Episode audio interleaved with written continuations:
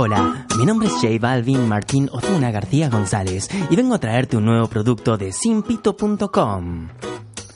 ¿Eres de lo que les gusta andar por la calle cortejando mujeres y diciéndoles piropos sexys como Eh, mamita, con ese culo cagás. o simplemente recitar poesías intelectuales del estilo ¿Cómo te chupo la concha, hija de puta? Entonces eres un puto cerdo violador y tenemos la solución para ti. Castración.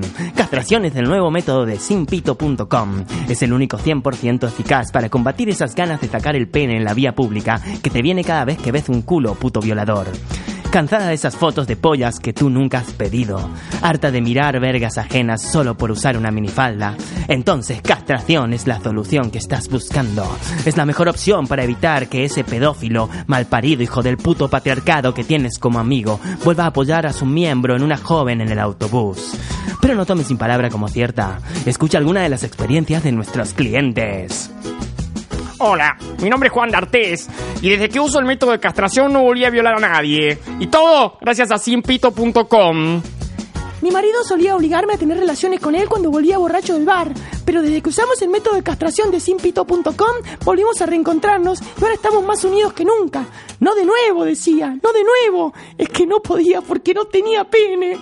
Así que si estás buscando librarte de ese exnovio acosador que no deja de aparecer en tu casa cada noche para intentar violarte mientras duermes, si estás cansada de esos gilipollas que te tocan el culo por la calle, o simplemente estás aburrida porque te has quedado sin datos en el celular, llama al 0800 Quiero castrar un facho y contrata nuestros servicios por un módico precio de 0 dólares. Has oído bien, 0 dólares y si llamas dentro de los próximos 365 días, puedes llevarte dos castraciones al precio de una. Dos castraciones por 0 dólares.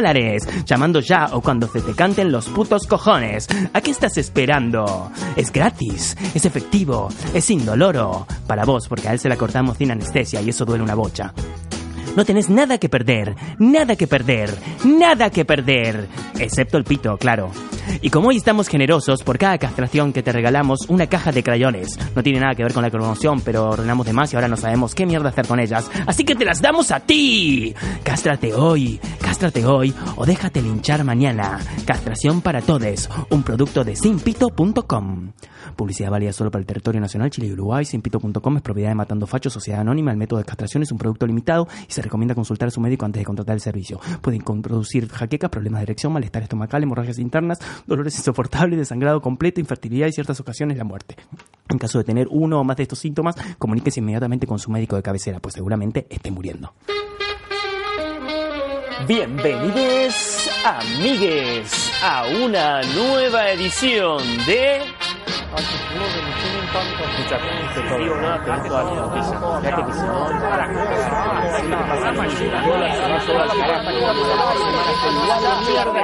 No todo está perdido. El magazine de actualidad Para que te enteres de todas las noticias de mierda que sucedieron durante esta última semana. Presentada por nuestros cuatro idiotas, digo, profesionales especialistas. Maxi Gajovic, Carla Tonin, Paula Burla y Javi Gutiérrez. No te levantes porque durante los próximos 60 minutos vamos a estar contándote todo lo que no necesitas saber en otra edición de No Todo Está Perdido, un programa de mierda. Marta, apaga la radio que ahora empiezan los hippies.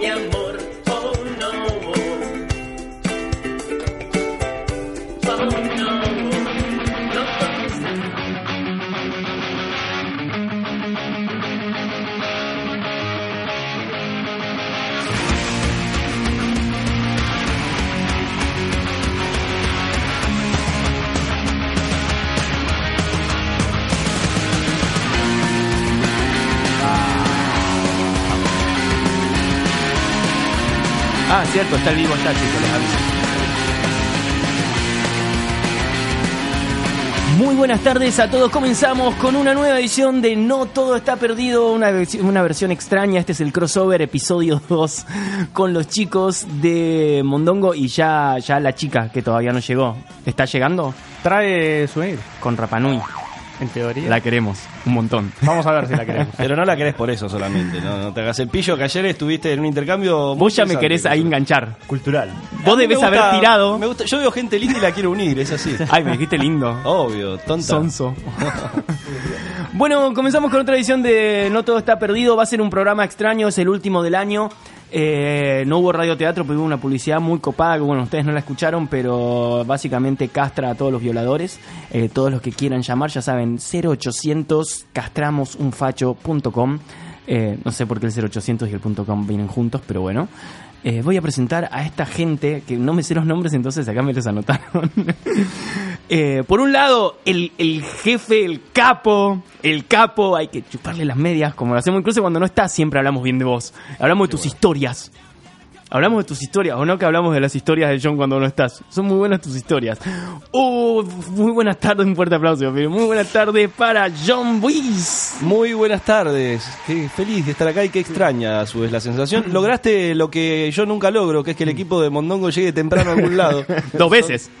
Son y cuarto apenas, o sea, Mondongo por lo general debería empezar a las 10 y empieza a 10 y media como temprano. O no sea llegó que- completo. No llegó, bueno, falta Pero- Sole, pero porque pero está sí. en ese trámite que tanto adoramos. Pero entre ayer y hoy yo me siento como re copado, o sea, me siento como muy grosso. Sos grosso, lo sos. Pero logré dos días seguidos algo que... Increíble, nunca visto. Muy buenas tardes, Santi, ¿cómo es tu nuevo apellido? Santi Castro. Ahí está, muy buenas tardes, muy buenas tardes Javi, muy buenas tardes John, muy buenas tardes Francisco Manuel. Pero bueno, el es, es notorio, es notorio porque en menos de, ¿qué serán? ¿14 horas? Sí. En menos de, no, un poquito más, 16 me- horas. En menos de 16 horas reunir a tantos integrantes de Mondongo. Fueron 12 desde que me dormí. Yo me dormí como a las 3 de la mañana, llegué a mi casa. Sí, Parece mentira, pero Sí. después del programa fuimos a una parrilla.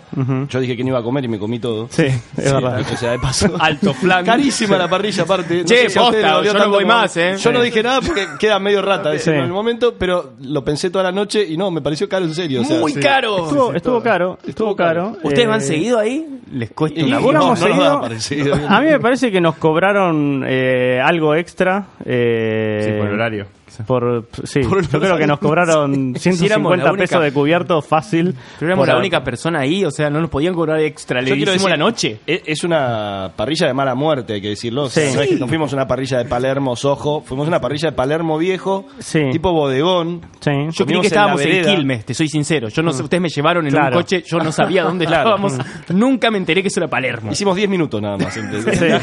Eh, pudo haber parecido extenso, no lo fue. No, a ver, eh, yo no sé, eh, vos Javi fuiste con Héctor, ¿no? Y con Sí, John, conmigo, sí, claro. y con Sol. Eh, no sé cómo fue el recorrido de ese vehículo, porque todos los que nos subimos al taxi éramos los mejores posibles copilotos Sí. de Héctor. Bueno, y me acabo de, de enterar un dato. Nos ahorramos el taxi, Javi, nosotros dos. Es verdad, ustedes hasta Bueno. tuvieron que pagar taxi. Claro. No, pará, yo me tuve que ir en taxi hasta en Uber hasta casa, hasta Caballito. Ah, después a la vuelta. Claro. Bueno, yo fui Ah, que la en Uber. Sí. Yo la saqué más barato de, todos, entonces. Sí. El que no quería ir. Sí, pero quiero decir que la noche anterior había ido a Tames 878, Sí. un bar que tiene un poco más de onda que la parrilla a la que fuimos, y gasté menos. No, no, tomando que- un trago. Cualquier lugar caro de. Palermo gastás menos Sí. por persona que. Tremendo. Y Sí. comes mejor. No, No digo que nos se comió mientan mal, pero comés con, más. Con, con los bodegones. No nos mientan. o sea, parecía barato el lugar, tenía toda la, la pinta Para, de que para mí el error fue no revisar la cuenta. Ni la revisé, em, porque fui yo. Que Y Nunca reviso la. esperar. ¿Cuántos igual éramos? Hay que, hay que decir Siete. que, que comimos de todo también, ¿no? Todos ¿Qué comimos de todo? Comimos dos pedacitos de carne y un, y un- y un- Hubo y un- alguien que comió de más, Yo comí chorizo. una banda. Yo comí hasta flan con dulce de leche y mixto. La culpa.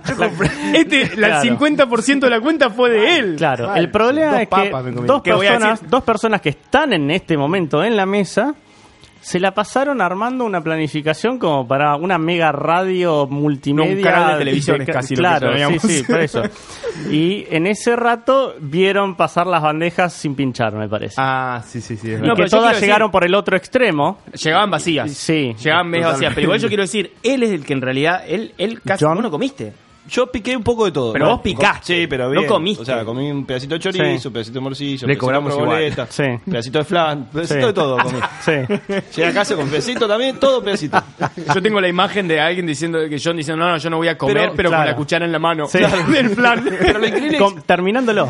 Además es que ¿cuántos éramos? Éramos Siete. Siete. O sea que se supone que la cuenta se amortiza cuando son más. Che, hagan la Sí, cuenta, sí. pero fue Porque la- 450 la por bebida- 7, ¿cuánto Sí. pagamos?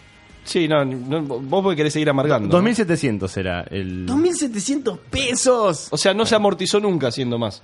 ¿Entendés? O sea, hubiéramos ido dos o uno y hubiéramos pagado lo mismo. O, menos incluso.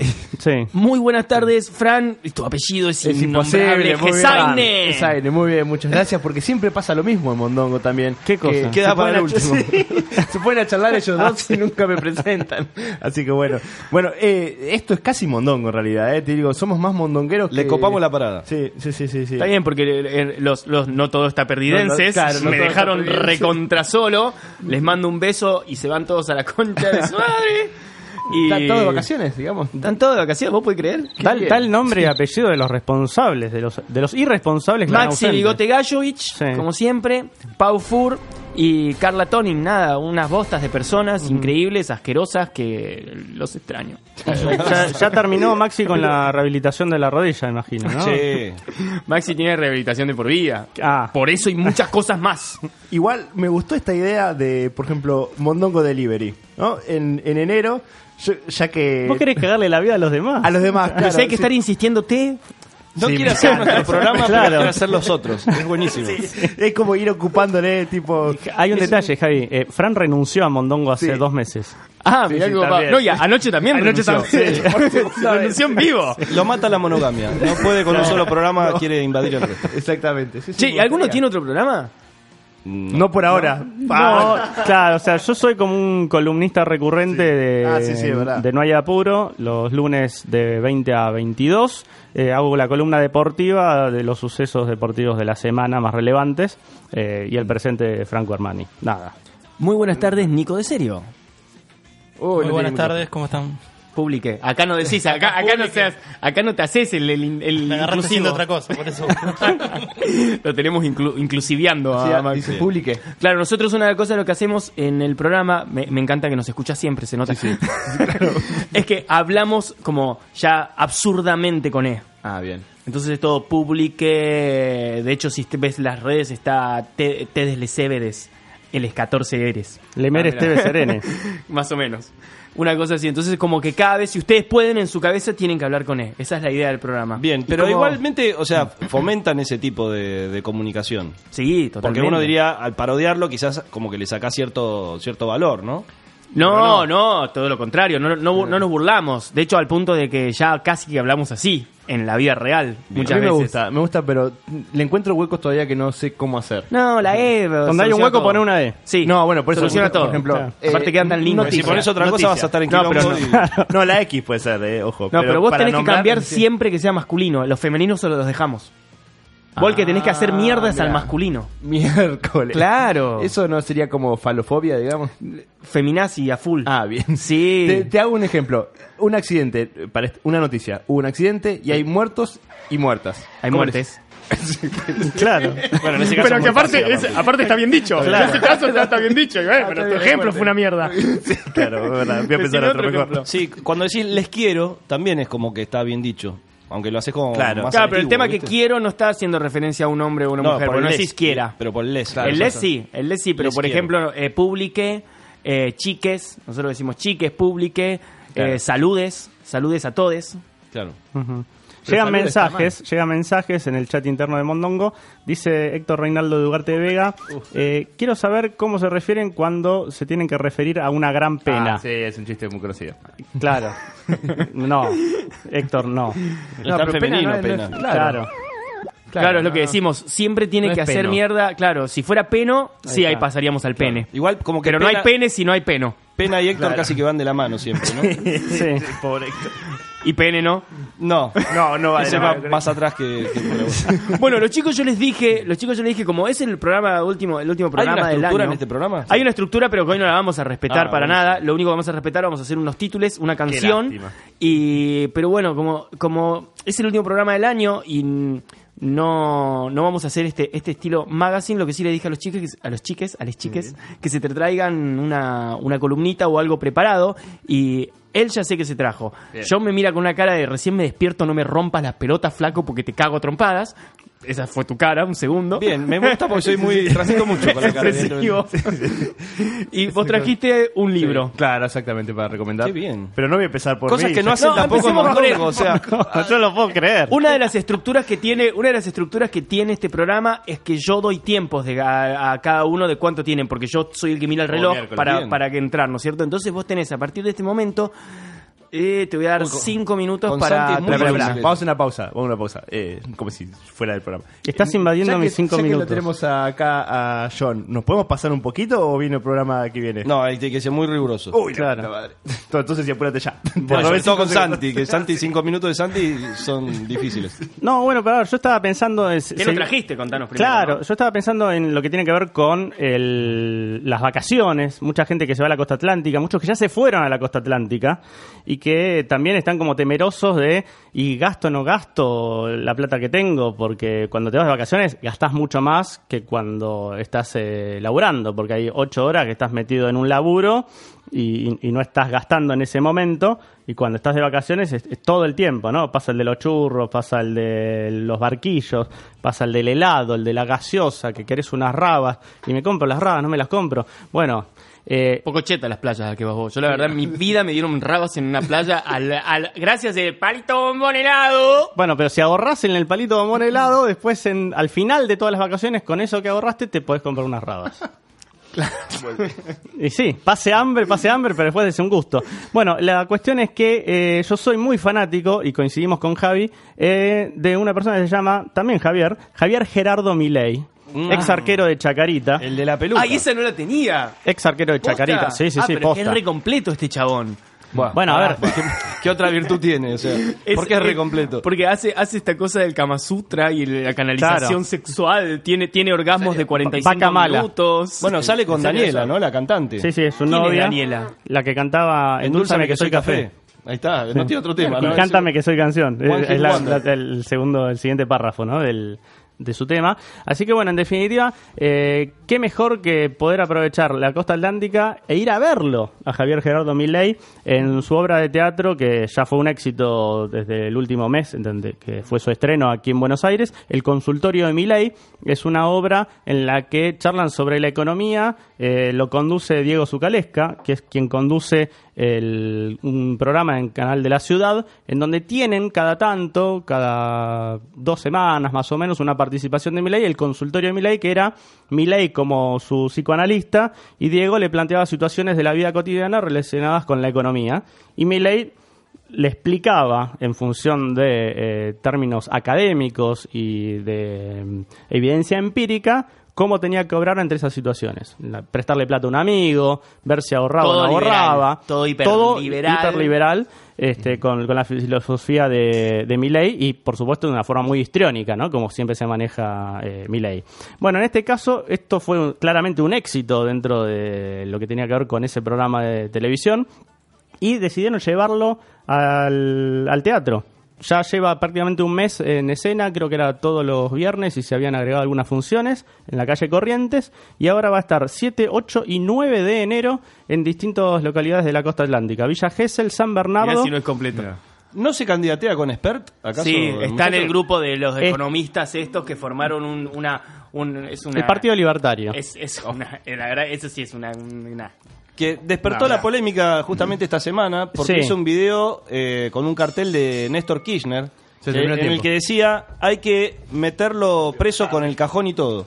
Claro, el- los que participan del video son Esper, Milei y el socio de Milei, Diego Giacomini, que es el menos conocido si se quiere, pero que quien lo secunda a, a en sus, en sus presentaciones y con quien ha escrito la mayoría de los libros eh, que refieren a cuestiones que siempre se empiezan a suceder y a repetir en la economía argentina. Así que bueno, aquellos que lo quieran seguir eh, en la costa atlántica estén atentos, lo pueden seguir también en redes sociales como el consultorio de Milei, lo buscan, 7, 8 y 9 van a hacer las presentaciones. Luego Milei se tiene que volver a la ciudad de Buenos Aires porque va a participar de un programa nuevo en la televisión argentina que va a estar conducido por el Pollo Álvarez. Van a estar haciendo una especie de... Una especie Oh. de intratable, si se quiere, pero como con menos panelistas. Sí. Sí. Bueno, de Solo Intratable se fue del Moro también. Claro, el Moro se fue, Moro se se, fue. iba Majul y al final creo que se queda. Se fue, se van un montón de América. Se va Fantino y se va también. eh, eh, ¿Fantino también se va? Fantino se va Mirá. y se va también. Pará, me está faltando uno. Ah, se va también eh, Jorge Rial de Intrusos. También se va. Sí, Jorge Sí. Rial? Se fueron. se va- Igual este estuvo se mucho tiempo afuera también, Jorge Sí, Real. sí, pero volvió y va, se va, va a hacer claro. otro programa en otro canal. O sea, Mirá. sí, Sí, lo que hay- estaban diciendo, cambios. permiso, ¿eh? Sí, por supuesto. Claro. ¿Qué están diciendo? Ah, ¿Qué, Es este, ¿no? ¿Qué es eso? Ah, el video. Sí. ¿qué hacemos con este somos gobierno? A este chorro le metemos preso hasta el cajón. Pare, muchacho, falta algo. ¿Y con la viuda qué hacemos? A esa chorra, la jefa de la banda, que cuide el cajón detrás de los barrotes. ¡Viva Alberto carajo! ¡Es presidente! Impresentable. Alberto carajo! Y son, es que son ¿Viva impresentables. Alberto, dicen? No sé ¿Qué? qué, dice. ¿Viva Alberto, dicen? No. No, no. ¿Viva Alberto, carajo? No, no, me pareció como que decían viva alguien. Vi- vi- no sé. Sí, viva Alberto, Viva carajo. libertad, ¿Quién es Alberto? Viva Alberto, carajo. Algo así. No, no sé. Me parece Ah, que viva viva la libertad. será, no sé, Viva viva la libertad. No, porque lo dice Esper. No puede Esper decir viva Esper. Claro, Igual bueno, sí puede raro. porque son Pueden, impresentables. o sea, se Sí. puede. Estuvo, tuvo- le estuvieron haciendo un par de preguntas. No tiene respuestas. No tiene respuestas de campaña. O sea, da respuestas. ¿Hay mucha diferencia con Macri? Sí. En, en Eso es lo peor. En, en dar Muy- en las Macri, respuestas. Macri parece De Perón. Macri parece Ah. como la persona más preparada políticamente al lado de Esper. Sí. Haciéndole preguntas. O sea, a ese, a ese nivel de, de mal está Esper.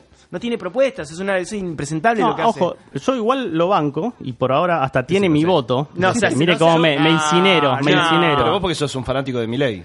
Pero a ver, a Sí, mí Milei pero- también me cae bien, pero no lo voto ni en pedo para presidente. Es como si me dijera que, no sé, que, que me cae bien, no sé, a, a las personas que siguen a Kazan. Mirko Sí. y que Mirko de repente salga diputado. Dale, hay que separar. No, no, pero Ojo, a es el país. sí, Ojo. Lo No puede, eh, va, todo puede ser, ¿eh? Todo puede ser. al quiero- Diego, no quiero al Diego, imagínate, sí. se- eh, va Diego para presidente. No quiero repetir pero esta grabación dentro de pero, 20 pero años. un, un 10, un 15 gana el Diego. ¿eh? un 10, un 15 saca. Un 10 seguro. No, en balotaje gana cualquiera el Diego. sí, Seguro, si llega a la segunda vuelta le gana. Sea Sí. Macri o sea Cristina, le gana. sí, sí, sí, tranquilamente el Diego le, le puede ganar a muchos. Pero bueno, en definitiva, A muchos. eh, a muchos, si se quiere. Hay una. ¿Ven que está bueno el juego? hay, un, hay una página en la que tiene sus. Creo que son 13 propuestas las de, las de Expert. Son interesantes, por lo menos, para plantear una base de discusión. Yo, Decímela, ¿las tenés ahí o la buscamos? La- ¿Las buscamos? en lo único Porque que yo cuando banco. escuché, dije, dijo, era una sola cosa que dijo es que tiene que haber, eh, tiene, eh, el chabón decía cosas como, y hay que darle de comer al pueblo y tiene que haber menos, menos, eh, menos delincuencia. Y ya está, y le decían, bueno, pero ¿cómo lo vas a hacer? Y eso se hace, es muy obvio cómo se hace, ¿cómo? Y, a ver, Achicando el Estado, básicamente. por eso, pero es que no Yo- respondía. En lo único que banco a Expert es que eh, en que decía que uno tenía que decir en campaña lo que realmente iba a hacer, porque eso Claro. es en definitiva lo único que te después te genera el apoyo político para poder hacerlo. Entonces en eso criticaba a Macri, que decía que él no iba a hacer tarifazo, que no iba a hacer ajuste, que no iba a haber despidos, que no iba a haber tantas cosas que después subieron, ¿no? Entonces como que decía que Macri no tenía el poder para realizar y practicar lo que está haciendo, porque en campaña dijo otra cosa totalmente opuesta. Terrible, de hecho está Claro. el video de todas las cosas de campaña hizo todo que lo contrario y no hizo nada. nada. Acá, lo encontré, chicos. Las 13 propuestas de José Luis Espert para cambiar de verdad. Parte esto de lo que dice John. eh, es, sería muy difícil que, eh, que él diga esto y no intente hacerlo. Es decir, es- si uno le hace el, el- el search, de, el research de hist- histórico, va a encontrar que siempre estuvo alineado con estas cuestiones. Después hay que ver si las hace, si no las hace, y si después se da vuelta y termina haciendo otra cosa. Pero bueno, ¿quieren que se las lea? Son 13, tratando de hacerlo lo más rápido posible. los títulos, tirá los títulos de cada una. Uno, eliminar y reducir a un mínimo muy bajo y uniforme los aranceles de- a la importación, es decir, ellos plantean un, un libre comercio. Liberalismo completo. ¿Qué ahora Este- pasa con autos de Toyota, de súper alta gama que no van a pagar impuestos Claro, a eliminación de toda restricción para importar, este, como licencias automáticas y no automáticas. O sea, eso genera un libre, un libre mercado. Dos, firmar tratados de libre comercio eh, con todas las regiones y países que deseen acceder a, los, a nuestros mercados. Privados en la medida que nosotros podamos acceder a- en los mismos términos con ellos. O sea, yo lo que quiero. Por ahora es todo esto, no como un libre nada, comercio. Pero no dice nada. Dice como obviedades. A eso voy yo. Que No, pero hay mucha no- gente que está en contra de eso. Sí. Bueno, pero ponele, pero vos no o sea, obviamente sabemos lo que va a decir un liberal. Claro. O sea, no, no te sorprende nada lo que dice, pero a lo que voy, que no, no es un plan de gobierno eso. No, parece Son casi como 13 la frases de eslogan. doctrina del liberalismo, ¿no? Claro, o se sea, son los- 13 frases, 13 frases clásicas, o sea, no, bueno, 13, no las leí todas, no las conozco todas, pero veo que va por ese lado, Esper, que no tiene una, una- un, un plan de gobierno él. Él lo que está haciendo es lo, lo que nada, lo que se espera que, que pueda llegar a ser un liberal. Sí, bueno, acá hay otro punto, si se quiere, uno que es un poco más eh, incluso histórico. Eh, el otro día lo charlaba con, con Fran este punto. El 4 dice de bajar el gasto público, que está en un 40%. Eh, en el año en que yo nací, el gasto público estaba en un 20 más o menos. Este, y en, en porcentaje a PBI per cápita. Es decir, que de lo que se producía eh, a nivel país. No está por muy lejos de, de la postura macrista, ¿eh? Sí, el macrismo también No, es pero, a ver, Va por ese lado. Lo que pasa o es que sea, el macrismo no le profundiza salió. un poco más, me parece, pero... Es que no profundizó nada en esto, Macri. Bueno, ahora acaban Lo- de lo echar pasa es que- no sé cuánta gente de, de, la empresa esta que fabrica y produce armamento militar. Es que lo que pasa con Macri no es que no lo 50. quiso hacer o que no lo intentó, lo que pasa es que no le salió o no pudo o se le fue todo al carajo. O sea, pero más o menos el plan era era ir por ese lado. Lo que pasa es que no llegó a hacer nada de lo que hizo, de lo que dijo o que pensaba hacer porque se le hizo mierda, pasaron cosas. Pasaron cosas. Como dice- punto 5, ¿cuál Como sería? dice Milei, pasó el 28D del 2017 cuando Marcos Piña lo echó a Sturzenegger, o en realidad le, le recortó las alas y poco después tuvo que renunciar. Bueno, hablaba entonces de, de bajar del 40 al 25% eh, el gasto público respecto del PBI. Este, como para poder tener después ya eh, capital para poder invertir en otras cuestiones. 5. La política distributiva debe focalizarse en atenderla a los sectores más desprotegidos, protegi- prote- proveyendo la asistencia en especie que da una escuela básica gratuita, un comedor escolar gratuito, un hospital público gratuito, un minutos. entrenamiento laboral gratuito. Eh, tiene que ver con que no es solamente recortar el gasto público, sino que mantener ciertas cuestiones de, mm, llamémosle, primera necesidad. Podría ser por ese Necesidades básicas. Claro. Eh, transformar los planes sociales en desembolsos en especies, comedores comunitarios, planes de salud, educación, para que los que no, para que no quieran trabajar, para, perdón, para los que no quieran trabajar y en efectivo, para los que sí estén dispuestos a trabajar. Sí, es decir, el que no dijo, quiere trabajar, que, que genere una acción eh, a favor de la comunidad y el que esté dispuesto a trabajar, bueno, que reciba ese plan este, como un honorario, si se quiere. Perdón, si se quiere. un minuto. ¿Un minuto le queda todavía? Decila de... No, le tengo un minuto Claro. para terminar esto y ahí de- vamos al tema. Dice que, en, en síntesis, la baja del gasto público es el único camino posible para una baja de la presión tributaria con la que son cosas que los emprendedores lo sufrimos. eh, tenemos que elevar nuestros costos para poder pagar impuestos para que después nos quede algo para subsistir y para nuestros consumos habituales. Bueno, cierro Sí, ahí, va todo queda de la mucho mano más. del mismo, flexibilización laboral. Lo encuentran en 13 en número propuestas.com. Había una que tenía que ver mucho con el tema de la educación pública. ¿No te ¿La leyó? que- Ah, ya la leíste. La le- sí, la leyó. No, estaba lo de los No sé vouchers, si estaba. se quiere. ¿no? También una- él dijo, él dijo hay ver que volver la, a la pobreza cero. Dijo la misma frase de Macri el otro día en la tele. Hay que hacer pobreza, cero. cero. Cuando ya me decís eso, ya empezamos con, con las cosas que dale. Ya está, ya votamos eso y yo no, pero los que votaron ya querían el cambio. Feliz Día de los Inocentes. Vamos a un tema musical y ya volvemos. Cae la noche y su oscuridad. Salen los miedos y demonios de años atrás. No me podés ignorar, te voy a incomodar. Conozco la calle por ser una bruja, hija de la luna, que aunque quemes, no se olvida, que aunque quemes, sigue viva. La noche está tan linda, no voy a quedarme durmiendo. La noche es un gato y me está sonriendo. La noche me alumbra, ya la estoy siguiendo. La noche y su hermosa negritud. No es que salga mucho, es que vuelvo poco. Deja de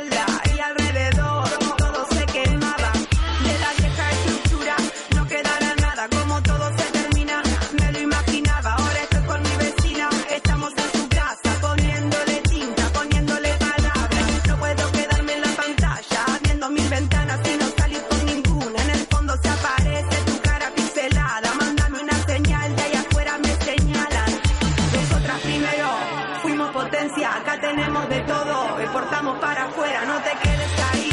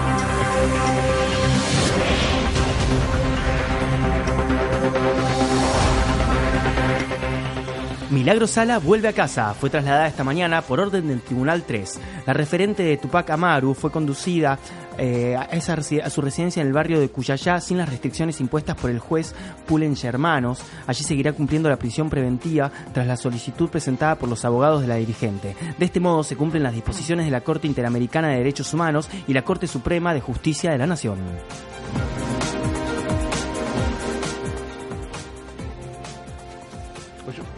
Un misterio sin resolver. A cuatro años del crimen de Lola Chomales, buscan el asesino entre todos los presos de Uruguay. La justicia del país vecino compara el ADN de los reclusos con los rastros genéticos encontrados en un toallón manchado con sangre que estaba dentro de la mochila de Lola, hallada dos semanas después del crimen. Operativo antiyihadista. Las fuerzas de seguridad de Egipto mataron este sábado a 40 supuestos terroristas durante una serie de operaciones. Fue un día después del ataque cuando un micro de turistas vietnamitas que dejó cuatro muertos, según informó al Ministerio del Interior. Uno por uno. Renunció Javier Iguacel y ya son 10 los ministros y secretarios de gobierno que dejaron su cargo en el 2018. El ahora ex secretario de Energía será reemplazado por Gustavo Lopetegui, quien hasta septiembre fue vicejefe de gabinete. Suba de tarifas. Esto no es noticia.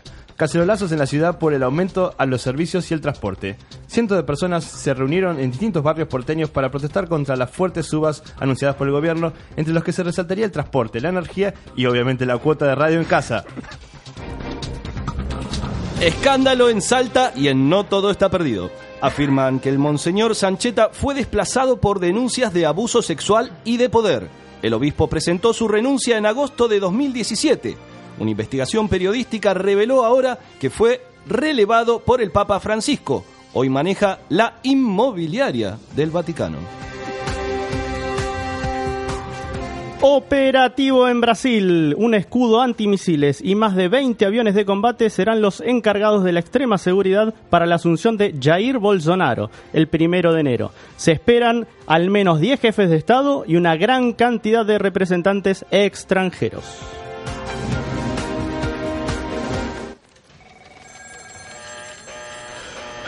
Cinco, cuatro, tres, dos, uno, cero.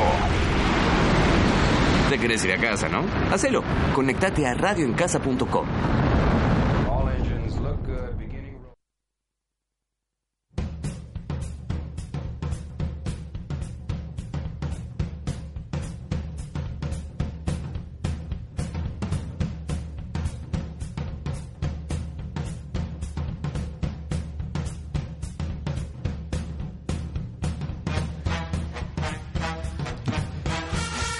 Tercer bloque de No Todo Está Perdido. Tercero. Hay que ver cómo cuenta los bloques. sí, ¿no? Y bueno, fue un tema, después fuimos las noticias, ahora este es un tercer bloque. Ah, el- la ronda de títulos fue de títulos. Fue- sí, 20 de títulos fue ¿Sabes que uno, uno de los bloque. títulos tenía una voz parecida a la tuya, Fran? Sí, muy parecida. Sí, y vos tenías una voz ronca terrible como Sí, porque me levantado. levanté recién. Sí, sí, sí, sí, muy bien. Bueno, me toca mi, mi sección cuando aparece la Justamente, chiques de te- cuando te toca tu sección. Claro. Sí. Eh, buenas tardes, buenas noches, Soledad Baroa. Que eh, la invitamos a que y se siente, sí, ¿no? sí. Un Sentate, provincial, primero. un poco. Eh, Se te estira igual un poco, ¿no? Se me estira un Perdón. poco más cuando veo que trajo unos helados, prometió y cumplió. Muy bien, viene muy bien con el mate, van a hacer una combinación hermosa. Sí. Y yo me comí unas papas antes de entrar. Yo me desperté, le voy a decir 3 y 46, como bien me dijeron, para que tenga una voz ronca para poder hablar de esta sección.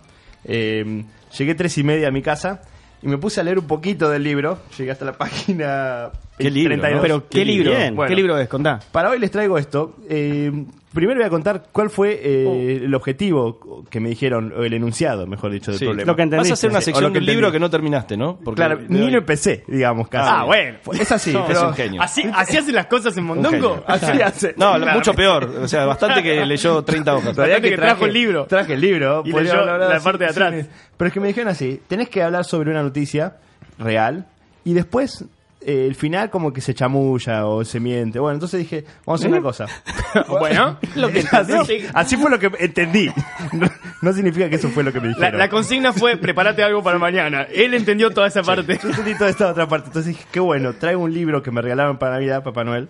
Eh, leo la parte de atrás y después ficcionamos sobre de qué se trata el libro en realidad. Ah, vas a hacer una hipótesis. Vamos a hacerlo. Lo, En conforma los-. Sí, sí, sí. lo- los invito a participar de este tema. ¿Cómo no? El libro es de Helen Hester y se llama Xenofeminismo. El subtítulo es Tecnologías de Género y Políticas de Reproducción. ¿Quién te regaló este libro? Eh, me lo regaló mi, el titular de cátedra. Yo soy docente en la facultad y damos una materia que se llama Análisis Crítico de la Arquitectura Moderna y Postmoderna. Y básicamente eh, analizamos obras de arquitectura y las relacionamos filosóficamente con el momento en el que está, psicológicamente también, históricamente, etcétera, etcétera. Ahora, Entonces- perdón, porque vos dijiste el nombre del libro muy rápido y yo no entendí si es seno de como de pecho feminista o zen de Es algo de un estado seno de con. X, seno No, con el X. seno, como el seno de un Ah, lugar. seno, No, claro. no, no. Seno, les voy a explicar. Ah, seno, Seno tipo de xenofobia. Claro, seno significa Ah. ajeno o extraño. El extraño feminismo o el ajeno feminismo vendría a ser.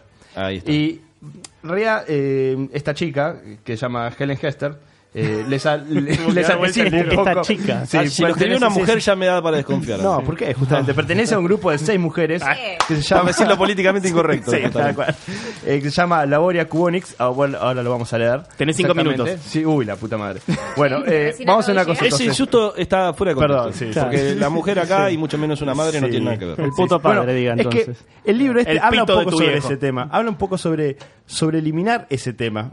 Eh, bueno, primero le leo el coso porque El coso, después sí, lea la el parte coso, atrás, y después señor hago mi ilustrado. hipótesis sobre de qué se trata el tema. Genial. Y bueno, el post-feminismo ha terminado. Bienvenido al xenofeminismo. Directo, intransigente y a menudo controvertido. Es el eslabón perdido entre el feminismo radical de la década del 70 y el cyborg contemporáneo. El lenguaje trans, queer y de la emancipación, amalo, odialo, pero léelo. En una época de aceleración tecnológica, el, el acela- el aceleracionismo también es otro de los eh, temas eh, contemporáneos.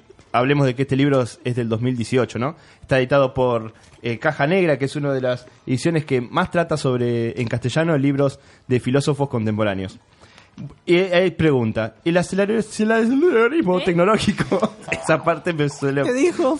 salir un poco mal. ¿Es posible reimaginar el potencial emancipador de los feminismos? ¿Cómo podrían reconfigurarse las políticas de género cuando las fronteras entre lo humano y lo no humano, es decir, lo cyborg, ¿no? La cultura y la naturaleza, la no naturaleza, el hombre y la mujer se vuelven cada vez más borrosas, como que no existen, ¿no?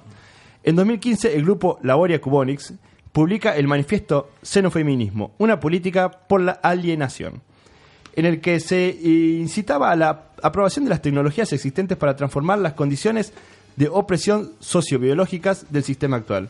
El prefijo seno refiere a la voluntad de producir un tipo de feminismo que adopte la diversidad sexual más allá de cualquier concepción binaria, esto sería por ejemplo hombre-mujer, y que tenga la capacidad de forjar alianzas, alianzas y modos de solidaridad con los distintos, lo extraño, lo alienígena.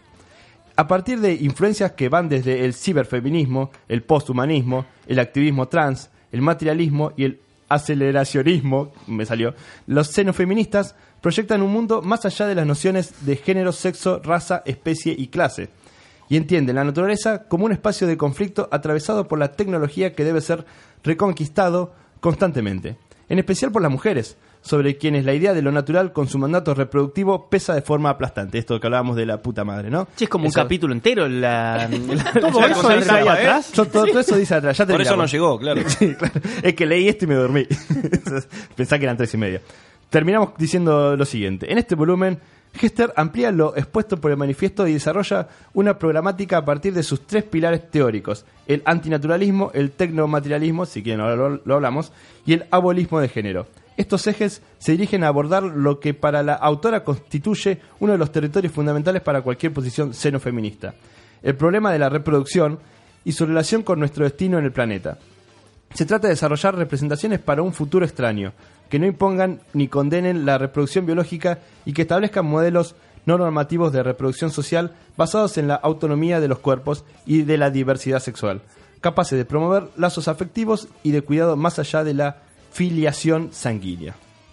Los maté con esto, les encantó, yo sé que lo quieren comprar. No, es, es interesante, es súper interesante. Igual como que con eso seguramente nos quedamos cortos en conceptos porque la, la mayoría de nosotros asumo que entendió lo que quiso de los pocos conceptos. Eso es lo más extraños, interesante ¿no? de Sí. todo esto. Eso es lo más interesante. Hay, hay algunos que yo Ah. ni entendí. yo fui a buscar... ella habló como de tres pilares. A mí el, el Sí. que más claro me quedó es como el, el- aquel que deshace los géneros. Claro, exactamente. Que no Sí. existe el hombre, la mujer, sino que está Sí, el todo, no binario. El no binario. Claro, exactamente, exactamente. Sí, me yo- parece perfecto. Yo que encontré un ejemplo, eso, ¿no? o sea, fui a, a recordar, a, buscar en internet cómo se llamaba esta persona, que es el primer cyborg reconocido por un gobierno. Claro, que exactamente. es un artista, que es Neil Harbinson, tiene un implante en el cerebro que le permite ver colores invisibles, Sí. infrarrojos, ultravioletas, este, y en su documento figura como cyborg. Pero es un hombre. O sea, es un Es ser un humano, cyborg. quiero decir. Pero es un ser humano. Sí, sí, sí, es un ser humano. O sea, tiene órganos Pero, vitales. Exactamente, si empezamos a aceptar... Claro, tiene, digamos, un, una, un implante Es una cerebral. antena implantada realmente en su cerebro y le permite ver colores. eh, Tiene una antena que le sale y, le, y Sí, sí, se sí. sale de la cabeza y sí. se le pone enfrente Sí. al ojo. O sea, Lo- es lo incómodo. Re incómodo. Bueno, estoy Es- bastante fanatizado con ese tema, por eso es que me regalaron este libro. Y el tema es el siguiente: si empezamos a aceptar estos tipos de cyborg, ¿no? De, de robot que no tienen género. Ahora, cyborg entendemos ah, como la mezcla de, de ser humano con, Sí. Con elementos electrónicos, Sí. ¿no? Claro. Con robótica. A ver, vamos a ver qué es un cyborg. Un cyborg eh, eh, es una criatura compuesta de elementos orgánicos y dispositivos cibernéticos, generalmente con la intención de mejorar las capacidades de la parte orgánica mediante el uso de tecnología. Bien. Claro, o sea Se que si fuese en un animal también sería un cyborg. O sea, Claro. Mientras que sea orgánico Claro. y cibernético al mismo tiempo. Y bueno, entonces, basándonos, por lo menos en este libro, lo que entiendo, en que en la historia, justamente. En la parte de mujer- atrás del libro, Sí, en la parte de atrás. No, que igual está buenísimo Sí. porque te, te reatrapa. a ¿Viste? de- Sí, sí.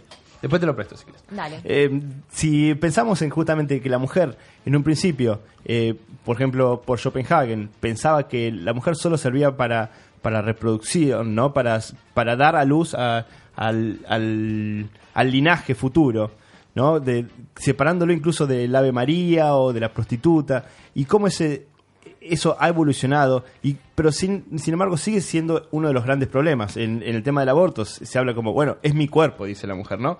Eh, yo decido.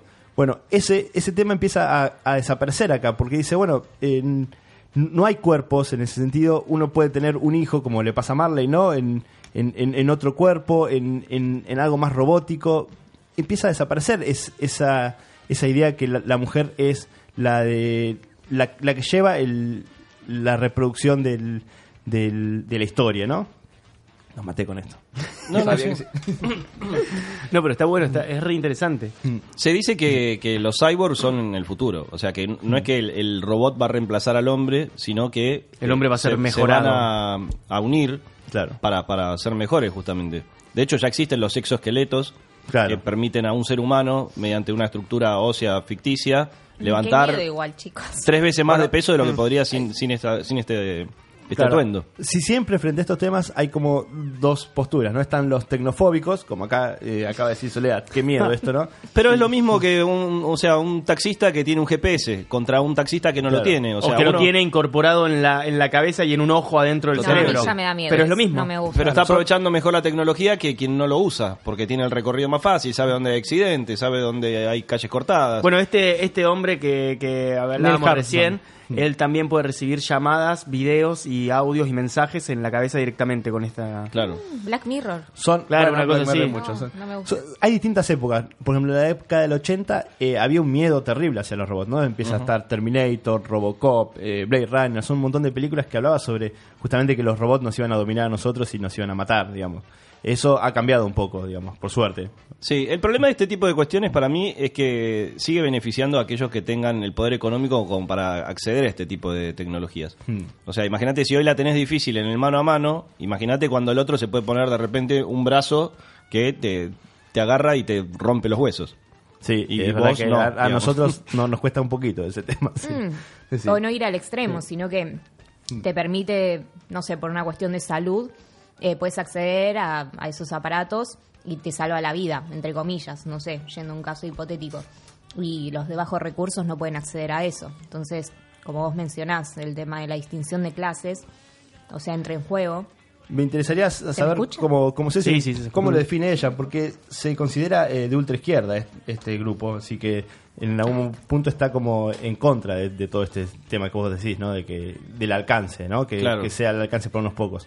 Así que lo, lo voy a leer y te lo voy a contestar más adelante. Oh, en el otro programa que haga más adelante. Bueno, ¿cómo estás? Bienvenida. Gracias. Porque recién llega, no la habíamos presentado re antes. Ahora que tengo que leer tu nombre. No, Es- ¿cómo? eh, no, el apellido. ¿Qué te- ¿Pero qué te crees? Ah, está ¿Cómo bien. es mi apellido? Eh, Gutiérrez. Ah, bueno, Bien. es muy fácil ¿Cómo te también. cerró el Es muy fácil. Me cerró el Igual se puede equivocar, ¿no? Como- Sole Avaroa. Ahí está. Y- Bienvenida, Sole Avaroa. Un aplauso. Hola. Perdón por el re atraso. A las, Pero bueno, cumplí. A las- Traje dos franui. ¿A qué hora era? A las, ¿Tenés un atraso? A las menos. No, no, no. A las menos 3, No sería creo. posible Dijo, tampoco. en 15 estoy ahí. Ah, sí. Llegó y 40. Re triste. Bueno, eh, ¿vos tenés algo para contarnos? Eh, bueno, Rapa Nui estaba bueno. Mucha gente en la calle. sí, eh, no, muy poca gente en la calle. Me llamó la atención en muchas heladerías. Eh, toda la gente estaba en las heladerías. Pero si habías dicho que no llegabas acá por el tránsito. Sí, Por una perra en tránsito. No, no, entendieron cualquier cosa. No, no, yo tengo una perra en tránsito. ¿Qué es una perra? Eh, Eso- es Estuvimos cuando- diciendo eso, que era una perra. Yo me en imaginé un perro en, en medio de la avenida y que no lo podía rescatar. tránsito. Yo me imaginé como la, la mal- No. el maldito tránsito. No, el- la embarazada. perra No, tránsito. Fue una situación aduanera. Dije, ¿a dónde viajó que está la perra en tránsito? No, no, es así. Eh, yo estoy en una asociación que se llama Adopteros Argentina y de paso los promociono. Eh, es un grupo de, seres humanos eh, muy sensibles, muy lindos, que adoptan a perros, eh, que los abandonan o los rescatan de seres eh, repudiables, que los maltratan a, los pobres bichos. Y, y bueno, y como son personas que quizás viven en departamentos o en casas no muy grandes, empiezan a contactarse con otras personas para eh, tener a un perro, eh, como les mencionaban los chicos, eh, una, adop- una adopción temporal. Claro, ahora entiendo. iba rotando, pobrecito el bicho, hasta encontrar una casa, una familia donde lo puedan tener, ya los puedan adoptar finalmente.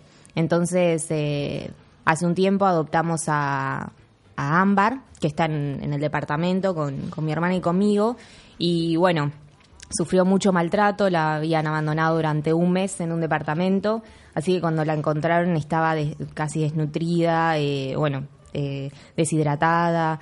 em, Pero en un departamento, a- adentro del departamento. eh, Sí, sí, sí, los ¿Y el dueños dueño la no dejaban. estaban? No, no, ¿Se no, la dejaban y la iban a ver cada tanto, a renovarle el agua, la comida, pero Pensé muy que cada era tanto. contrato de alquiler que le renovaba. Entonces, este, no, Eh, pobrecita estaba muy mal y los vecinos lo denunciaron y bueno, ahí la pudieron rescatar y ahora está ¿Cómo la- mucho mejor. perdón, pues, pregunto, ¿cómo, ¿cómo la rescatan? Ah, ¿Rompen la? Yo me imagino tipo CSI, rompiendo todo para sacar al perro. No, ¿O hablan la con che, me abrí la puerta y me saco el perro? No sé bien, yo quise hurgar un poco en ese tema con, con las chicas que la rescataron, pero la verdad cuando les pregunté se les llenaban los ojos de lágrimas, evidentemente habían encontrado la perra en muy malas condiciones. Me dijeron, mira, ni, ni siquiera no queremos recordar esa situación porque fue horrible, así que no pude saber bien cómo es eh, que acceden a, estos bichos. O sea, eh, sé que hay denuncias de, de los vecinos, de parte de los vecinos, y después no sé cómo acude la, policía, no sé bien cómo se manejan.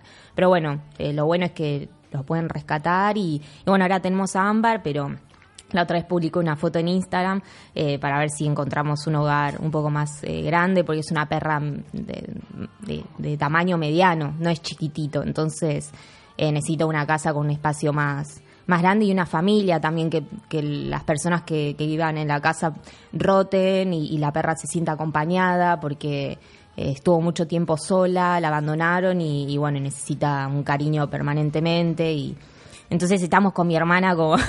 ¿Cuánto dura esa transición? No. Lo que es- puedas, me imagino. No, no, ese puede ser un día eh, o mm, ya Idealmente, hace no sé cuánto la tenemos. Lo menos posible sería el ideal, ¿no? Claro. En realidad sería lo ideal si ya hallamos una Claro. familia. Eh, no está bueno que esté rotando de casa en casa porque se estresan, eh, se alteran. Entonces, bueno, la estamos teniendo en el departamento, pero pobrecita, o sea, ella está feliz, pero nos damos cuenta que necesita un espacio más grande. Y si la gente, si la gente sabe de algo así, escucha, escucha un, un perro encerrado que por ahí está llorando mucho tiempo, y se, con- ¿a dónde, a dónde eh, se contactan con eh, Adopteros Argentina. Eh, Adopterosargentina.com, eh, arroba Adopteros Argentina es el Instagram. Instagram. Sí, creo que también tienen Facebook. Hay un montón de asociaciones. Eh, ay, ahora no, no se me viene a la mente, pero eh, yo sigo un montón y se pueden contactar con ellos y ellos ya se encargan. Eh, no sé bien, ya te digo, cómo es el procedimiento, pero, pero después se encargan y, y bueno, y, y en general los pueden rescatar. Así que sí se contactan a través de Instagram. Creo que tienen Facebook también. Claro, estás muy eh, franciscana, digamos, ¿no? ¿Eh? San Francisco Asís era el que estaba con, con los animales. El turco Asís. También, ese es otro. que juega muy bien a fútbol. La página es adulterosargentina.com. Sí, Hmm. sí, sí. Así que bueno, si alguien conoce, ahora tenemos a Ámbar y, y tenemos que reubicarla por ella. Claro, y si alguien quiere, si alguien quiere Sí, es adoptar, hermosa. Sí, sí. No, no, no, bueno, sí. Eh, me pareció muy vendible el, el tema. Ay, es que es un amor, es muy bonita eh, y necesita mucho amor, así que bueno. eh, Como Fran. Como Claro. Fran. Fran necesita Ya un poco ahí de... yo ya no me hago cargo. Claro. Necesito un yo no lo promociono. ¿No le haces- no le haces- no le haces- no le llevas No Fran en tránsito? No, no. ¿No querés un Fran en tránsito? No, no. por. Una tarde nada más. Necesito un departamento más grande también. También, Fran. sí. Es-. Soy un amor también. Bueno. Bueno, Así que bueno, estaba, estaba esperando a que llegue mi hermana porque tratamos de, de- de estar, en- de no, no desaparecer mucho y, y bueno, y que la perra no quede mucho tiempo sola porque si no encima ladra y los vecinos se quejan. Y llaman a Entonces- Claro. Así que bueno, eh, nada, por eso me retrasé. Pero bueno, igual cumplí, que están buenísimas esas, Sí, estas trajo, frambuesas. trajo los Rapanui, lo, ¿cómo se llama? Ranui, ¿no? Franui. Franui, Franui. Ranui. Ranui porque Rapanui, eso se llama muy parecido. Claro. Y ahora nos queda muy poquito tiempo, entonces John nos va a contar, vamos a hablar un poquito, vamos a hablar un poquito Black de, Mirror. Bander, de Bandernach, claro, Bandersnatch. Sí, bueno, Eh, vos la viste más que yo. Eh, tengo que decir, esta mañana creo que est- fue Pero esta semana. qué es. O sea, esta es que semana es se raro, estrenó- pero sí. alguien capaz no sabe. Esta semana se estrenó una película en Netflix eh, que tiene que ver con Black Mirror. Ya Black Mirror creo que van dos temporadas o cuatro No, temporadas. más, sí, sí, Ahora sí. sale la quinta. Por eso fueron Y no dos, las después pienso otras ver dos. porque... Van dos, de a dos en dos. Es, eh, Black Mirror se llama justamente por la pantalla negra Sí. que hace alusión a los dispositivos touchscreen, como pueden ser los teléfonos celulares, las tablets y demás. Y son eh, todos capítulos que empiezan y terminan y que tienen que ver con alguna historia que de alguna manera lleva a su máxima expresión algún dispositivo tecnológico de los que ya conocemos. Entonces hace mucha alusión a lo que tiene que ver con aplicaciones, con esto que hablábamos recién de los cyborg, todas cuestiones de tecnología que de alguna manera terminan en una historia dramática. Muy de Asimov, ¿no es cierto? Así de, de, de, de- de Isaac Asimov, el, el escritor Sí, así Isaac bien de ciencia ficción. Ciencia ficción. Por el que de hecho mucha gente le empezó a tener miedo al tema de los robots. Claro, su- sus- totalmente. sí, sí. Pero sobre todo robots, con, Isaac con situaciones que sentimos casi cotidianas, o sea, no son inventos muy le- alejados de la realidad en la que vivimos. En este Historias caso, distópicas serían. la, No todos, por ahí. Por Ah, ahí bueno, son- son- ahí terminan depende, bien, viste ¿eh? que haya... Sí. eh, eh, Pero bueno, la mayoría de las cosas de, de- de la gente, imagino, ya vio algo de Black Mirror. Si no lo hicieron, les recomiendo que lo hagan. En este caso, se trata de una película que se estrenó esta semana. Creo que es la primera película Ayer. de Black Mirror. Sí, 28 se Sí. estrenó. Y tiene que ver, para aquellos nostálgicos, un poco con los libros de Elige tu propia aventura. Ah, no sé si, si que dicho sea de paso, se está por reeditar y creo que van a incluso hacer una peli de, de Elige tu Pro- o No una serie de. Elige tu propia aventura. Bueno, en ese caso esos libros, la particularidad que tenían es que uno iba decidiendo eh, hacia dónde giraba la historia. Eh, te bueno. encontrabas con determinadas situaciones en las que tenías que decidir y de acuerdo a la elección que realizabas te hacían pasar a una página o a la otra y Sí, eso sí. llevaba a que la historia cambie y se modifique de acuerdo a, a todas las elecciones que ibas haciendo. En este caso es una película pero que tiene esa misma particularidad. Vos en la película vas a poder ir decidiendo Wow. cómo se encamina la historia. Y la historia, a su vez, es sobre un juego que también tiene que ver con elegir el- los caminos y los recorridos que vas realizando en ese juego. Claro, el chico que hace, que es Stefan, que hace el juego, el juego lo basa en un libro de Elige tu propia aventura, que se llama Bandersnatch. ¿no es cierto? mira, uy, Exacto. Entonces, el- el protagonista, que es quien va a programar este juego, que tiene que ver con esa, esa idea de ir eligiendo los distintos patrones y los distintos Hay que decir que estamos en 1984. Está ¿no? basado en los ese 80 y pico. ese siempre, tipo sí. de jueguitos así, viste, con las Sí. maquinitas que recién empiezan. que Tiene una estética básicos. medio vintage, Sí. eh, de- del típico arcade, como con pocos colores, ¿no? Tipo CMYK, es- ese tipo de, de imágenes en la que se ven los píxeles del juego y, y esos sonidos como muy, Muy de bueno. arcade, tipo Pac-Man, ¿no? Esa época. Te explican lo de Pac-Man. Te explica lo de Pac-Man, de hecho. Eh, pero bueno, sin Qué spoilear rápido mucho, que estás hoy. Qué rápido que estás hoy. sin Muy spoilear mucho, Se spoilea. La- la acá, peli- acá la nosotros película- spoileamos una bocha. lo que hace es como jugar con las elecciones que vos como usuario vas realizando. Qué genial. Y que en definitiva el protagonista empieza a notar y empieza a sentir que no es el quien decide, Uh. sino que hay alguien que está decidiendo por él. O sea, que Qué lo bueno. lleva ya a otro nivel el tema Entonces, de es- Elige tu propia aventura, porque de repente se comunica con quien está decidiendo por él. Algo, que, a hablarle. algo que está muy bueno es que la trama no se interrumpe en ningún momento. O sea, vos las elecciones las vas haciendo a medida que transcurre la película. No es que se congela la imagen en un momento Ah, ¿no? y vos tenés que elegir, sino que te da 10 segundos, pero la imagen se continúa en esos 10 segundos. Si vos no elegís, va por la primera elección, que está por default. Ah, y si no, eh, adopta cualquiera de las dos posturas que vas eligiendo. Que eso de los 10 segundos es lo mismo que tiene el tiempo que tenés en el juego que él diseña. No, mareé, 10 segundos para decidir. hay- bueno que está. hay- hay. Es un, es un elige tu propia aventura, pero en película. En vez del libro que ibas al capítulo 5, si No elegías conoce. tanto, o- ¿pero los conocías los libros o no? Sí, sí, sí, sí, Bueno, sí. acá te da las dos No, opciones. pero me marea el tema de llevarlo a una película y que en la No, película genial. cambia. Bueno, hay, hay Claro. decisiones que son muy menores, digamos, como que él, por ejemplo, va viajando en un bondi y quiere escuchar un tema y no sabe cuál de los dos elegir. Vos elegís y ese tema empieza a sonar en la película.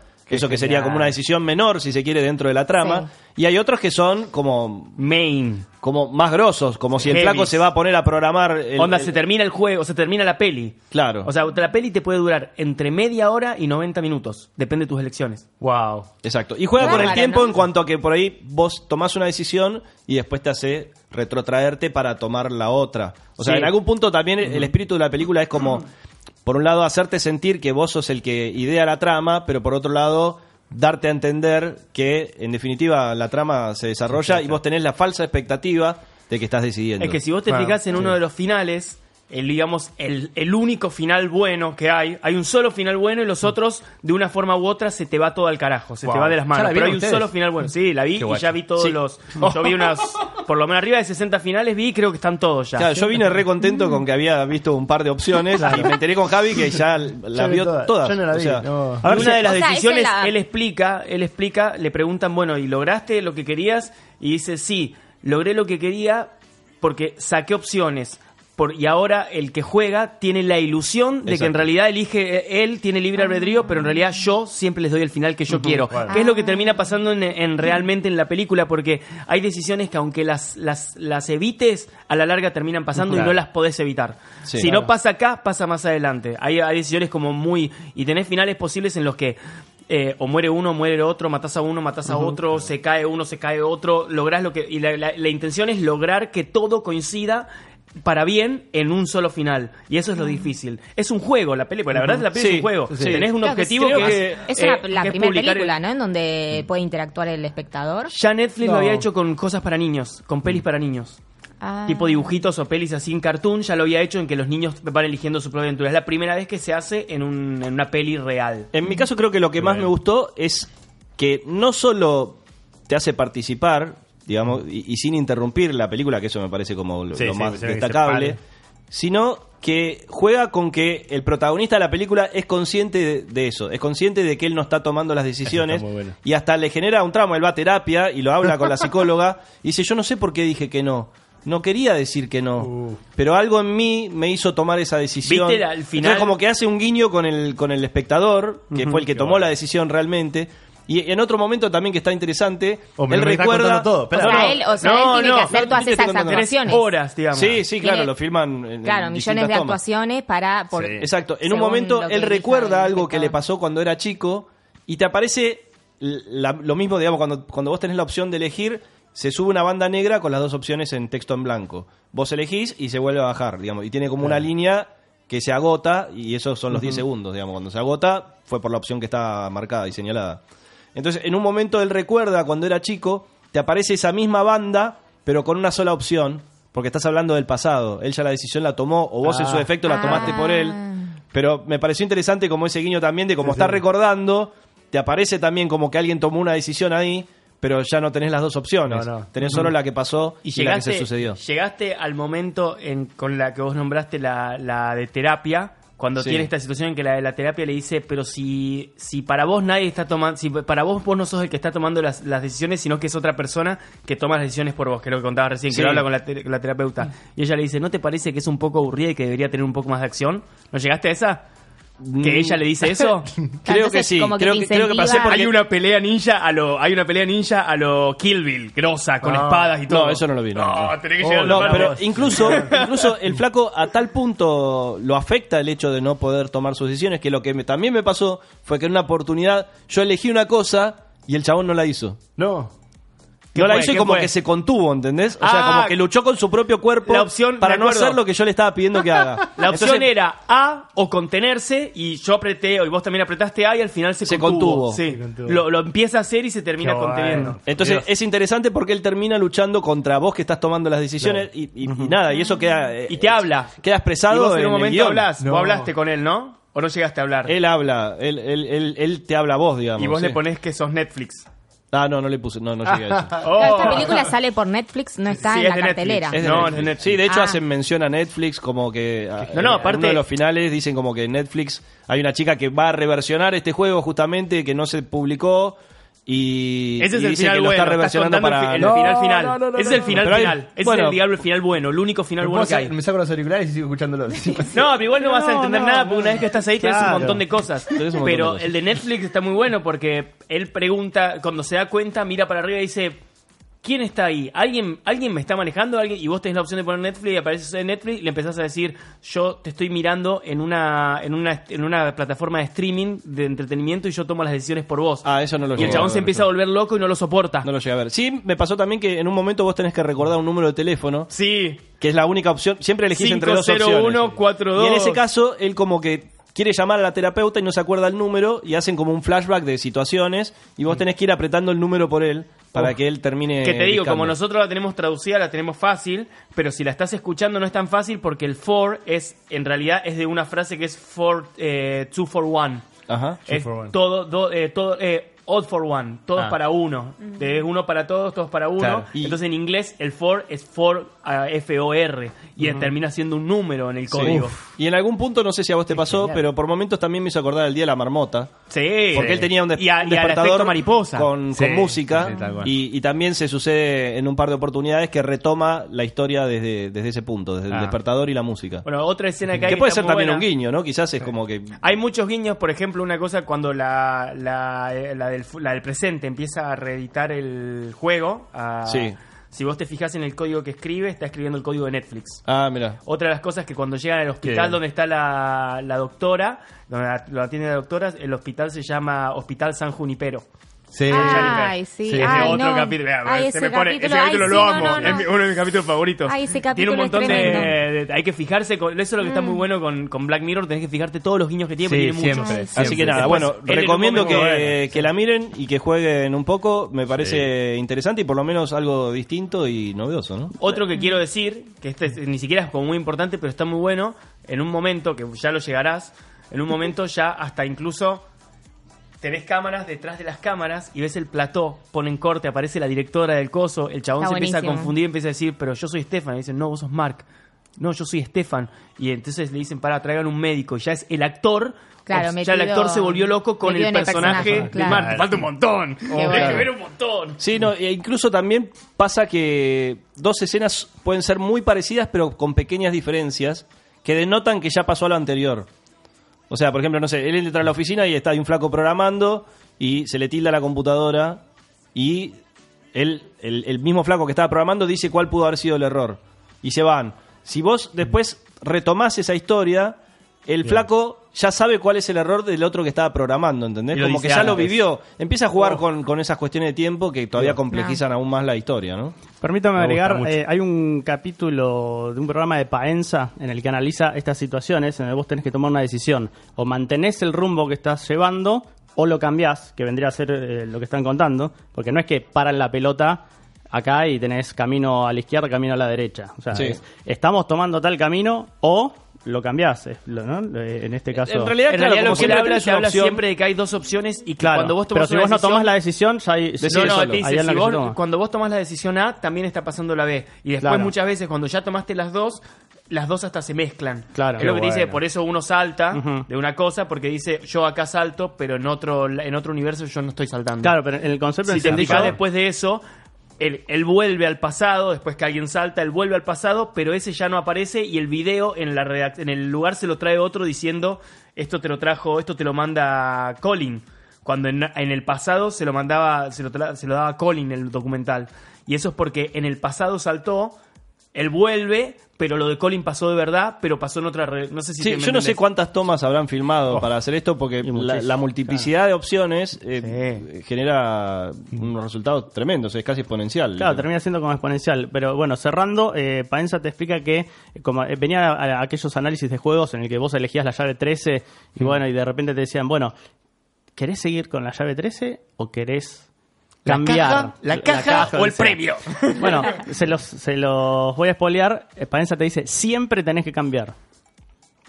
Porque aumentan tus probabilidades de Ah, éxito. Y claro. Este, Después vean el capítulo de, de Paenza en YouTube y les va a explicar en números y en porcentajes y en probabilidades eh, ¿Cómo se justifica eso? Yo una cosa que hice con esto fue, la primera vez que la vi, la vi y dije, bueno, voy a tomar todas las decisiones ya decididos. Yo ya más o menos me imaginaba cómo era, había visto un poco de lo Ujú. que, cómo era el programa, el- el- la peli. Y dije, voy a tomar todas las decisiones obvias de lo que tomaría de verdad con el objetivo. El objetivo siempre es entregar el juego. Ese es el gran objetivo del juego porque la peli es un juego. Ah, tu bien. objetivo, el ganás cuando entregas el juego. Y lo tenés que entregar hecho y todo bien hecho. En el medio es donde tenés que lograr todo eso.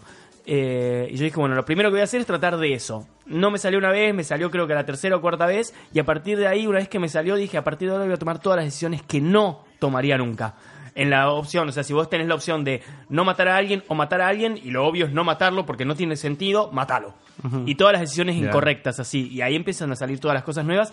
Y lo, lo cierto, una cosa que quiero decir es que lo que él decía antes, hay, hay, hay situaciones que, que pasan igual. Y hay situaciones que son inevitables, aunque, aunque eh, en este momento no lo hagas, te van a pasar más adelante. Entonces, en el fondo, está medio, medio como lo que decías, que, que crees que tenés libre albedrío, pero, Pero no. en el Y- fondo te, gui- te terminás como yendo a, a- a- a finales finales unos cinco opcionales. El Sí, tema porque incluso te hace volver en algunas opciones. Sí, sí. O sea, cuando se termina, te, te hace retomar desde otro... Ah, eso te iba a decir. Cuando terminás, por ejemplo, tenés que volver a empezar a ver la película de cuando el chico. Desde No, determinadas partes, vos elegís. ah, bien. el, tema es, el tema es esto, vos tenés, el final final es el más largo, el que, Claro, el, hablar- claro. el, el que entregás el juego y lográs que unas par de cosas funcionen y el que más o menos funciona es este. Ese es el más largo, pero todos los demás, por ahí ya te digo, vos, si en la tercera opción, cuarta opción creo que ya es importante, tomás una opción que está mal, se te terminó y tenés que volver porque si- o sea, ahí te da la opción de ir a créditos o volver a, la- a una decisión importante que tomaste, que una de las primeras es la de o seguir a Colin o entrar con la doctora, por ejemplo. Mirá. Es una decisión. Si vos hiciste todo esto y no entregaste el juego porque... Puede pasar que no entregaste el juego porque o, o morís, o muere alguien, o vas preso, o se te rompe la compu, o sea, hay como Sí. muchas opciones. Otro Claro, hay- dato simpático es que no podés adelantar y retroceder la película solo de a 10 segundos, que son justamente los, los que, Claro, to- los que tardan en tomar la Que decisión. es con lo que yo lo hice. Una vez que ya más o menos vi todos los cosos, las empecé a decisiones, volvía para atrás, 10, 10, 10 días hasta la próxima decisión. Y pero, así pero no te deja ir a la decisión anterior.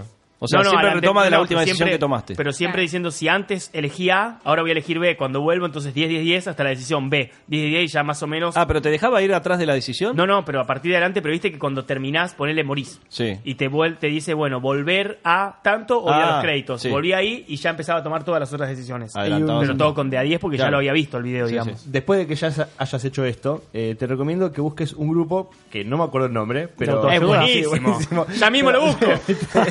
Pero te, te digo cuál es el concepto de ellos. Ellos lo que hacen es mapas de estas eh, decisiones, porque al fin y al cabo están. eh, uno se puede hacer todas las decisiones, digamos, ¿no? Las tengo Puede- todas la- escritas en un cuaderno. Las tenés escritas Ah, muy bien, obviamente. muy bueno, fíjate, Claro, de todas las que hice yo, Ah, las yo estoy escribiendo. enfermo. Y no, Bueno, pero así es como después tengo que hacer una, una reseña de, Claro. de la, de la cosa. Yo no lo hago como mirando como espectador nada más. Yo lo he hecho muchas veces Hacer la también. reseña yo del- Eh, de la y esta peli. gente hace eso y, Y lo sí, un digitales. No, no, pero yo lo he hecho con eh, Elige tu propia aventura y me, me enteré de que este grupo también lo ha hecho. Lo, lo hace con los, los libros de Elige tu propia aventura. Todos los caminos lo ves en un mapa, ¿no? De todas las opciones de. Claro. y- Bueno, yo ahora cuando me programa, pongo- programa es- sí. El, protagonista es- hace rama, esos ¿no? esquemas Es un- mientras está diseñando el juego. Si Ah, yo bueno, tengo la peli, pongo la peli acá, yo, la, yo ya sé cómo llegar a ese final. Yo llego, Claro, llego el- claro, voy llegando rápido, ya tengo todo el camino hecho el para llegar a ese acá. final. Qué genial. Bueno, eh, después te voy a pasar entonces eso porque te va a gustar. Son unos que empezaron haciéndolo en un tatetí. Donde justamente te dice, bueno, todas las opciones del tatetí no son tantas. Ya las tenés que publicar, Ah, sí. eso. Está buenísimo. ¿A Y, qué? El mapa. y donde justamente te Pará dice que pasen que unos días si- no le cagás la vida un montón. No, pero Sí, ¿por sí.